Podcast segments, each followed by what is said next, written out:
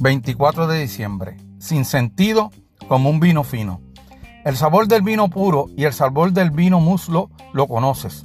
Nada importa que sean 100 o 1000 las ánforas que pasan por tu vejiga. Eres un filtro. Séneca. He aquí otro ejemplo de otra expresión desdeñosa, en esta ocasión de Séneca, quien, dado su gusto por la opulencia, seguro disfrutaba de un buen vino de vez en cuando. Su punto quizás inquieta a cualquiera quien el éxito y la adultez han convertido en un enólogo, aunque esta lógica se puede aplicar a los chismosos, amantes de la tecnología, melómanos y similares. Por divertidos, emocionantes y agradables que sean estos placeres, vale la pena darle su justo valor. Al final de tus días, no recibes un premio por haber consumido más, trabajado más, gastado más, coleccionado más o aprendido más sobre las distintas cosechas que los demás.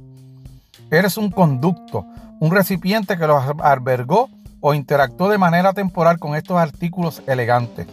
Si te descubres anhelándolos, esta reflexión te puede ayudar a limitar un poco su encanto.